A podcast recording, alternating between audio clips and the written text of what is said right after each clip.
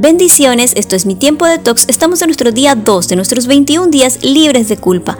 La palabra de Dios en el Salmo 65.3 nos dice, Cuando ya no soportamos nuestra culpa, tú perdonas nuestros pecados. Imagina que estás extendiendo la ropa en el tendedero, cuando sorpresivamente la cuerda se suelta y toda la ropa recién lavada viene abajo. Empiezas a tener pensamientos no muy agradables. Bueno, porque además de toda la ropa que quedó en el suelo, tienes otro grupo de ropa que tender. Y a modo de solucionar, tratas de reparar la cuerda, pero como resulta más difícil de lo que pensaste, comienzas a sentir una leve irritación, que luego se convierte en una resistencia, y con un rechinar de dientes piensas, yo no debería estar haciendo esto. Algo en ti sabe que hay un error y sufres por ello.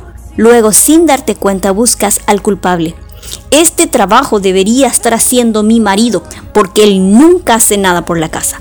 Listo, creíste esa idea y a partir de ahí se genera aún más dolor. No solo sufres por resistirte al trabajo, sino que además te sientes atacada. Este nuevo pensamiento justifica los pensamientos de ataque hacia tu marido, porque él nunca hace nada, no le importa, es un inconsciente, entonces necesitas defenderte de ese sufrimiento y en poco tiempo te encuentras odiándolo y la culpa será tu reproche. La guerra está servida.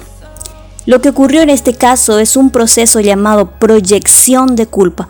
Proyectamos nuestro malestar contra esa causa externa para aliviar nuestro dolor.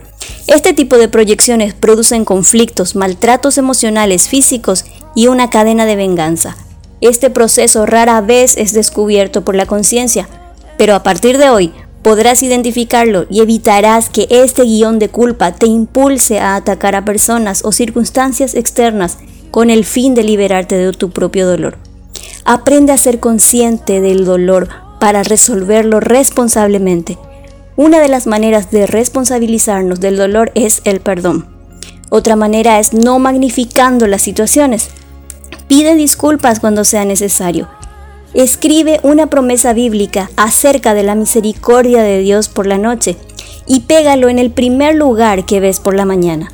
Manténlo en ese lugar hasta el día 21 de nuestro plan. Y recuerda la palabra de Dios en el Salmos 3.3. Pero tú, Señor, eres mi escudo.